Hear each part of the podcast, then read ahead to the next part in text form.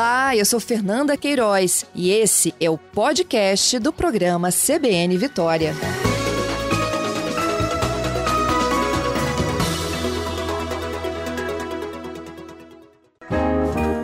Direção Segura, uma parceria da CBN Vitória com a Polícia Rodoviária Federal. Inspetor Valdo Lemos, no Direção Segura desta terça, cheio de assunto, porque olha só, gente, o Senado aprovou numa sessão remota nas últimas semanas uma série de mudanças no Código de Trânsito Brasileiro. Nós vamos conhecer essas principais mudanças agora, né, Valdo? Verdade, Fernanda. São várias né, as, as, propostas, mas antes de qualquer coisa, nós temos que é, informar né, que uh, o projeto deve voltar para a Câmara, né, e daí é, segue para sanção e aí é, promulgação. E após a promulgação ainda deve haver um prazo né, para que ela, a, as alterações entrem em vigência, né? Isso então tem todo, tem todo um rito ainda, né? Eu acho que até lá ainda a gente deve estar tá voltando a, a esses principais pontos é, que serão alterados, né? E já estão alguns encaminhados, né? E, e é importante já a gente dar uma, uma, uma analisada nesses pontos, né? Primeiro ponto é, que deve sofrer alterações é quanto à validade da CNH, né? Hoje a legislação prevê que são cinco anos a validade da, da CNH é de cinco anos, né? Quando a gente renova, né? Renova a cada cinco anos. E vai haver alteração, vai haver uma, um escalonamento, vamos dizer assim, a proposta é de um escalonamento em que ah, para pessoas, né, para condutores de até 50 anos de idade, o prazo de renovação da CNH passará para 10 anos, né? Então nós temos um intervalo de 10 anos entre uma renovação e outra, é, quer dizer, a validade da CNH para pessoas com até 50 anos de idade.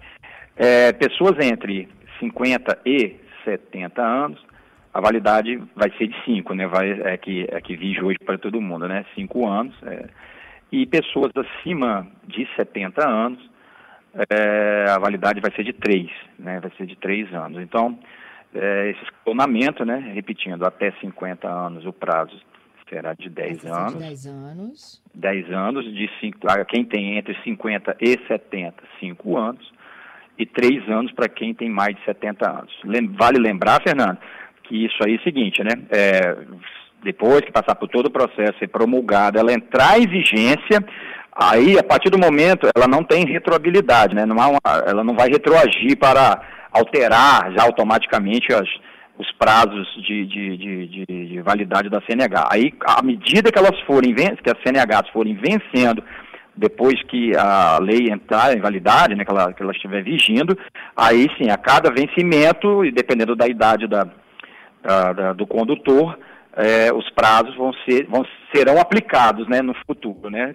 Então, é, tem um prazo para entrar em vigor, né, e depois, quando vencer, a CNH for vencendo, esses prazos serão adotados, né, serão, esses prazos de validade serão adotados só após a, a entrada em vigência e a, o, o, vencimento das CNHs dos condutores de maneira geral, entendeu? Então isso, quem espera assim 10 anos tem que esperar ainda o prazo de vencimento, é, de, de, de, legislação entrar em vigor e quando vencer sua, sua CNH após isso, que você terá a ideia de quanto será o tempo de validade da sua CNH. Outro ponto... A média geral hoje é 5 anos para todo mundo.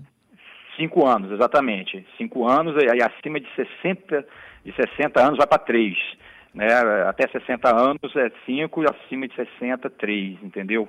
Mas é, aí vai, vai para cima de 70, né? O três anos. Quem tem 60, 60, 70, né? Vai ser 50, 70, que engloba o pessoal de 60, serão cinco anos de, de, de validade da CNH para é, refazer os exames. É, cada categoria, né? Varia, né?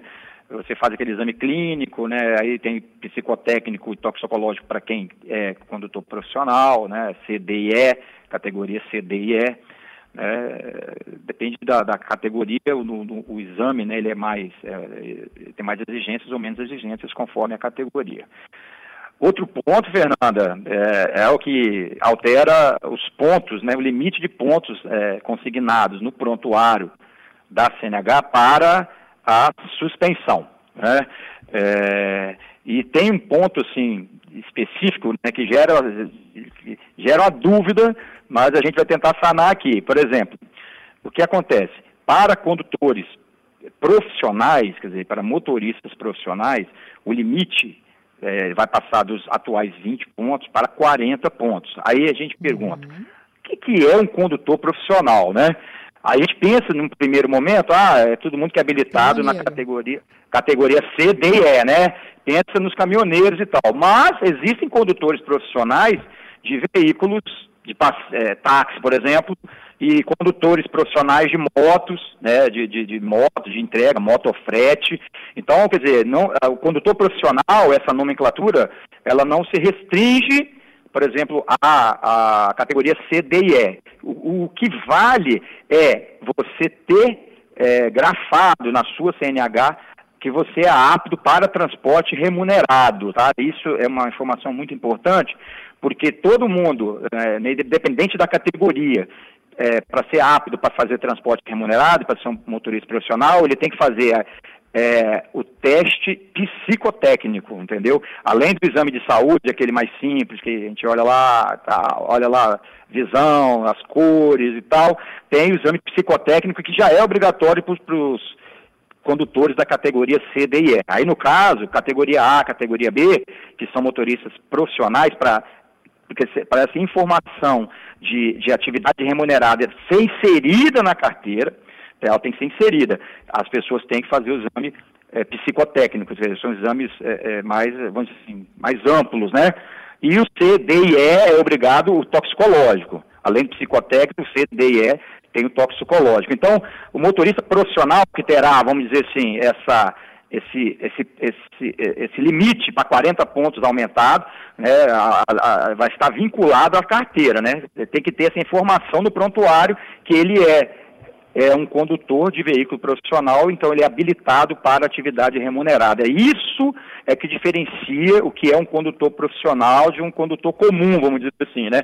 Então, é, até gera, gera uma dúvida, que a coisa chega ah, mas aí como é que é, né? Eu, eu trabalho com isso. Não se você trabalha, você tem que ter essa, essa informação grafada na sua CNH, ela, né, é, é, constando ali. Então, essas pessoas que são condutores profissionais e têm essa informação vinculada ao prontuário, elas vão passar dos atuais 20 pontos para os 40 pontos, sem, é, vamos dizer assim, agravamento, é, sem é, é, as gravíssimas, as, as infrações gravíssimas diminuírem esse limite. É o que vai acontecer para os demais condutores, Fernando, o que vai acontecer?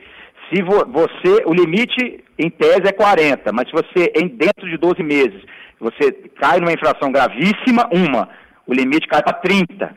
Então, em 12 meses, você, se você cometeu uma gravíssima, cai para 30. Se você comete duas infrações gravíssimas, no período de 12 meses, você vem, o seu limite vem para 20 pontos, né? Vem para 20 pontos. Então vai ser, tem esse escalonamento aí, né? Essa, claro que é o Detran, né, que faz essa essa é, é, é que faz esse cômputo, né? Certamente haverão programas, né, programas, né, de, de que possam é, pegar essas informações e já fazer esse escalonamento, né? Então vai haver uma diferenciação né, no que tange à pontuação que vai levar é, a, a, a, suspensão da CNH. Eu vou repetir novamente, né, porque não é tão simples, parece, mas não é tão simples. Condutores profissionais, o limite é 40 pontos, independente de cometer infração gravíssima ou não. Um condutor profissional, que ele tem essa informação na CNH, ele pode tomar uma gravíssima, duas, ele pode estourar, né, os 40 pontos. Então, vamos lá, 7 pontos, é, seis gravíssimas, aí já dá 40, aí já passa. É, cinco gravíssimas a 35. Né? Então, quer dizer, se ele não tiver outras pontuações, ele pode até ter seis, sete gravíssimos né? no período de 12 meses. Oh, é justo, Fernando, não é justo e tal? É, vamos discutir futuramente, né? Acho que nós podemos fazer essa, esse tipo de, de reflexão. Mas aí os condutores, demais condutores, né, que não são inseridos como profissionais, o limite é 40, desde que não cometa infrações gravíssimas. A primeira gravíssima no prazo de 12 meses, o limite cai para 30, e se ele cometer uma outra gravíssima no prazo de 12 meses, cai para 20. Aí é claro que aí você tem as gravíssimas como um ponto, assim, né?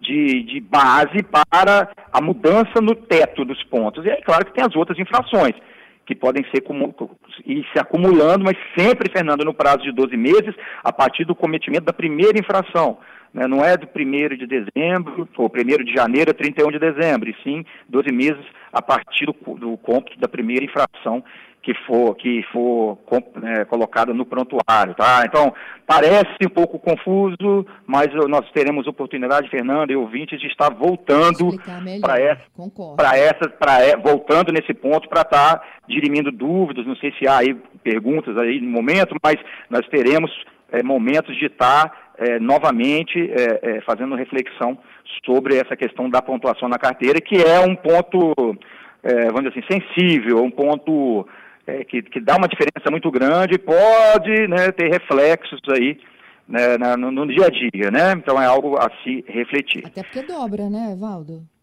Exatamente, né? Nós temos aí um, um dobro, né? Você pega de 40 né, de, de, uma maneira geral, no primeiro, para todo mundo, mas não é bem para todo mundo, como eu falei, os profissionais. Né, serão 40, independente das gravíssimas, mas para os demais condutores, a cada gravíssima você tem uma alteração. Uma gravíssima cai para 30 e duas gravíssimas cai para 20. Mas aí você tem um, uma, uma, um grupo inserido nos, nos, condutores profissionais que, né, que o 40 ele fica independente da, das gravíssimas, desde que esse, esse, acúmulo de gravíssimas não estoure os 40, né? Então, quer dizer, é algo que pode ter reflexos aí no nosso dia a dia, Fernanda. E, enfim, tem mais dois pontos que eu gostaria de destacar, não sei se não houver nenhuma intervenção ou pergunta. Tem é... perguntas, mas pode continuar aqui na nossa análise aqui, farol baixo cadeirinha, é... e aí eu passo para as perguntas. Então tá joia. O farol baixo, né, que hoje é obrigatório nas rodovias federais, né, o que, que vai acontecer? Ela vai ser obrigatório para rodovias, rodovias, né, não só federais como estaduais também, de pistas simples, né? Então a, a, a lei será alterada. A previsão é para que é, quando a pista for simples, ou seja, ela não for duplicada, que será obrigatório o uso da, do farol baixo em pistas, quer dizer, em pistas duplicadas não será obrigatório, embora recomendado que se use em qualquer momento. A gente recomenda que se use, não importa qual a via, mas a previsão será da obrigatoriedade para pistas simples, aquelas pistas simples de mão contramão, né, que a ultrapassagem é feita na contramão e tal, que ainda é o caso aqui de, da malha viária capixaba, né, a maior a, extensão maior da nossa, das nossas rodovias federais são de pistas ainda simples, né? Então, e tem uma previsão de que os veículos saiam é, já com a, o DRL, né, que é aquela luz diurna que alguns veículos possuem. Então você não precisa ligar o farol, você vai dar um toque lá e vai ligar aquela luz de posição, uma luz de LED, uma luz que é permitida, né, que ela é permitida. Os veículos que possuem essa tecnologia já de fábrica, não adaptados, ela pode ser utilizada, a chamada luz diurna, DRL, e há uma previsão na norma de que os veículos é, passem a ser fabricados, já venham de fábrica, todos os veículos, né? Que, que, que, estarão no mercado, que já venham com essa luz diurna, então quer dizer, você liga, ela liga automaticamente tal, para você não ter, esqueceu, etc. É uma luz de posição, e talvez o consumo é menor, né, da bateria, etc, etc. A cadeirinha, né, que é o último ponto na nossa análise de hoje, hoje a cadeirinha, ela, ela, é, ela é a resolução 277 de 2008, é que previu né, a obrigatoriedade da cadeirinha, que era para crianças até 10 anos. Então, em 2008, aí foram dois anos para começar a fiscalização, daí, efetivamente foi 2010, 2011 que se começou a fiscalização efetivamente, né, e ela hoje ela é, é, é cobrada por força de uma resolução e a proposta vai incluir ela no texto do CTB. Ah, Valda, a resolução ela não tem força? Não, tem força, é uma lei infra, uma norma infralegal, vamos dizer assim. É, é uma resolução, ela tem força, ela é citada, a multa ela é, ela é prevista, não há nenhuma irregularidade. Só que ela vai o quê?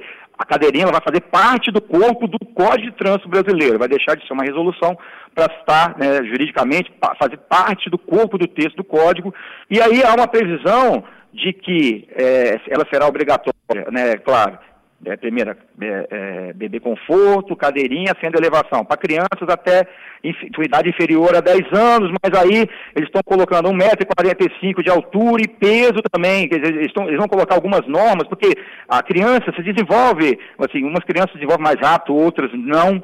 Às vezes ela tem menos de 10 anos, mas o cinto já não pega aqui na, no pescoço, né? Então, quer dizer, ela já estaria protegida, né? Então, o peso e a altura da criança vai ser levado em consideração na hora de analisar se ela precisa ou não ter a cadeirinha, independente aí de ter um pouco menos, menos de 10 anos de idade. É uma coisa que, é, como eu falei, o desenvolvimento da criança pode variar de uma criança para outra, porque o objetivo é evitar o sufocamento, né, que, que o cinto, na hora de uma colisão, o cinto faça o enforcamento ali, é, é, mas por enquanto é isso, né, a cadeirinha, ela vai só, vamos dizer assim, mudar, sair de resolução para entrar no corpo do código, Fernando. Seriam esses pontos, Fernando, que a gente está abordando no programa de hoje. É, essa é a única de forma, de, se a gente pensar, né, de medidas que vêm para aumentar a segurança do condutor, essa seria a única da cadeirinha. É, existirão, é, existirão outras, né, mas nessas abordadas aqui, o farol, como eu falei, né, ele, ele tem que ser ligado, pra, no nosso entendimento, é, por exemplo, mesmo uma pista dupla, né, ah, pista dupla, mas tem tem semáforos, tem cruzamento de veículos, tem cruzamento de pedestre, tem ciclista. Então, quer dizer, eh, o farol ele é, ele é positivo em qualquer circunstância, mas a norma está caminhando né, para a exigibilidade somente em pistas simples de contramão, embora deve ser usado todo o tempo em qualquer tipo de via, Fernando, porque ajuda na visualização do veículo e com certeza já evitou acidentes e preservou, preservou vidas sem nenhuma dúvida. Bom, vamos lá. É, a pergunta do Elton. É, caso eu não seja motorista profissional, eu posso renovar como profissional para poder chegar nos 40 pontos? Isso é uma, é, isso já é, nós com alguns colegas eu estava conversando ontem aqui, isso é uma coisa é, totalmente possível, né? Que que que que como eu disse, o que diferencia? Você vai renovar sua CNH fazendo a, o exame psicotécnico. Se for CDE, além do psicotécnico, que já é previsto, o toxicológico. Se é A e B, vai ter o psicotécnico. Algum mototáxi, algumas, algum tipo de serviço, Fernando, existe um curso específico, entendeu? Mas em linhas gerais, a pessoa se torna profissional se ele consegue consignar no prontuário né, que ele é apto para transporte remunerado, porque o sistema ele vai fazer essa leitura, né, ele vai pegar lá uma infração, se existe essa previsão lá, apto para transporte remunerado, quer dizer, qual é o teto dele? 40. Então isso que ele falou aí é uma possibilidade, né? É uma possibilidade que a norma vai deixar, não, sei se eu vou chamar isso de brecha, mas uma possibilidade, é, vamos dizer, premente clara, né? Que o limite vai para 40 para quem possua essa essa, esse, essa anotação lá no prontuário. Aí você pode, ah, será que existirão pessoas que, que não serão profissionais, mas terão essa observação lá? É possível, o que altera aí, no caso, a pontuação, o limite da pontuação, como nós falamos anteriormente, Fernando. Já é uma coisa, pode ser, pode ser um problema, né?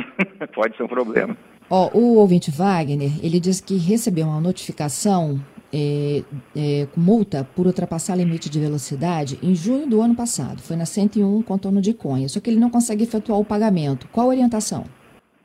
Olha, é, ele pode é, entrar no site do Denatran e tentar é, fazer, aderir o sistema eletrônico é, o SNS, Sistema de Notificação Eletrônica, aliás, isso também é um assunto que nós vamos falar, parece que isso vai ser ampliado, né? Ele pode entrar no site do Denatran, tentar cadastrar, mas para ele conseguir um desconto, e o carro tem que estar em nome dele. Quer dizer, se o carro estiver em nome dele, né, ele, ele consegue entrar no sistema de notificação eletrônica e fazer esse cadastro lá. Caso contrário, né, é, ele pode procurar o nosso setor de multas aqui, está ligando aqui para o nosso setor de multas, ou entrando no site do departamento né, da PRF para tentar imprimir, se ele não está conseguindo fazer o pagamento, para tentar imprimir uma via né, pra, com um código de barra para que ele possa fazê-lo, ou na pior das hipóteses, se ele não conseguir pelo SNE né, que é do Denat, site do Denatran, ou no site da, da prf.gov.br, ligar aqui para o nosso setor de multas. O telefone geral é 3212-6900 e aí tem opção, vai ter na gravação lá o setor de multas e penalidades. É, 3212-6900 é o telefone, caso ele não, não consiga é, imprimir o auto nesses meios que eu, que eu elenquei aqui, Fernanda. Bom, como a gente já previa, né, tem muita pergunta chegando. Aldo, vamos fazer uma segunda edição aqui dessas normas. O que a gente volta a lembrar é que não tem nada valendo, tá? Isso depende Sim. ainda. Como teve modificação do texto no Senado, volta para a Câmara. Se houver Exato. aprovação, aí vai para sanção e depois para regulamentação. Exatamente. Aí sanção vai ser promulgada e aí vai ter um prazo. Eu quero crer que haverá um prazo para entrar em vigência. Então, tudo isso aqui né, são, tá, são coisas que não passaram totalmente, né? já foi da Câmara para o Senado, deve ser ratificado pela Câmara, acho que não houve muitas alterações do texto, e aí vai para a sanção, e da sanção vai para a publicação, e aí tem o prazo. Se, aí quando o prazo estipulado for vencido, aí entra em vigência. Então, dá tempo de, de, de conhecer, dá tempo da gente discutir, da gente refletir sobre isso, né, e, e, e ver né, quais, serão, quais serão os resultados né, dessas modificações, Fernanda. Valdo, muito obrigada, viu? Bom trabalho para você. Ok, Fernanda, um bom dia para você, para os ouvintes, e como você falou e frisou, a gente volta aí é, a, em outros pontos, né, que tem outros pontos que estão, que estão dentro do projeto também, até nesse se for necessário, ok?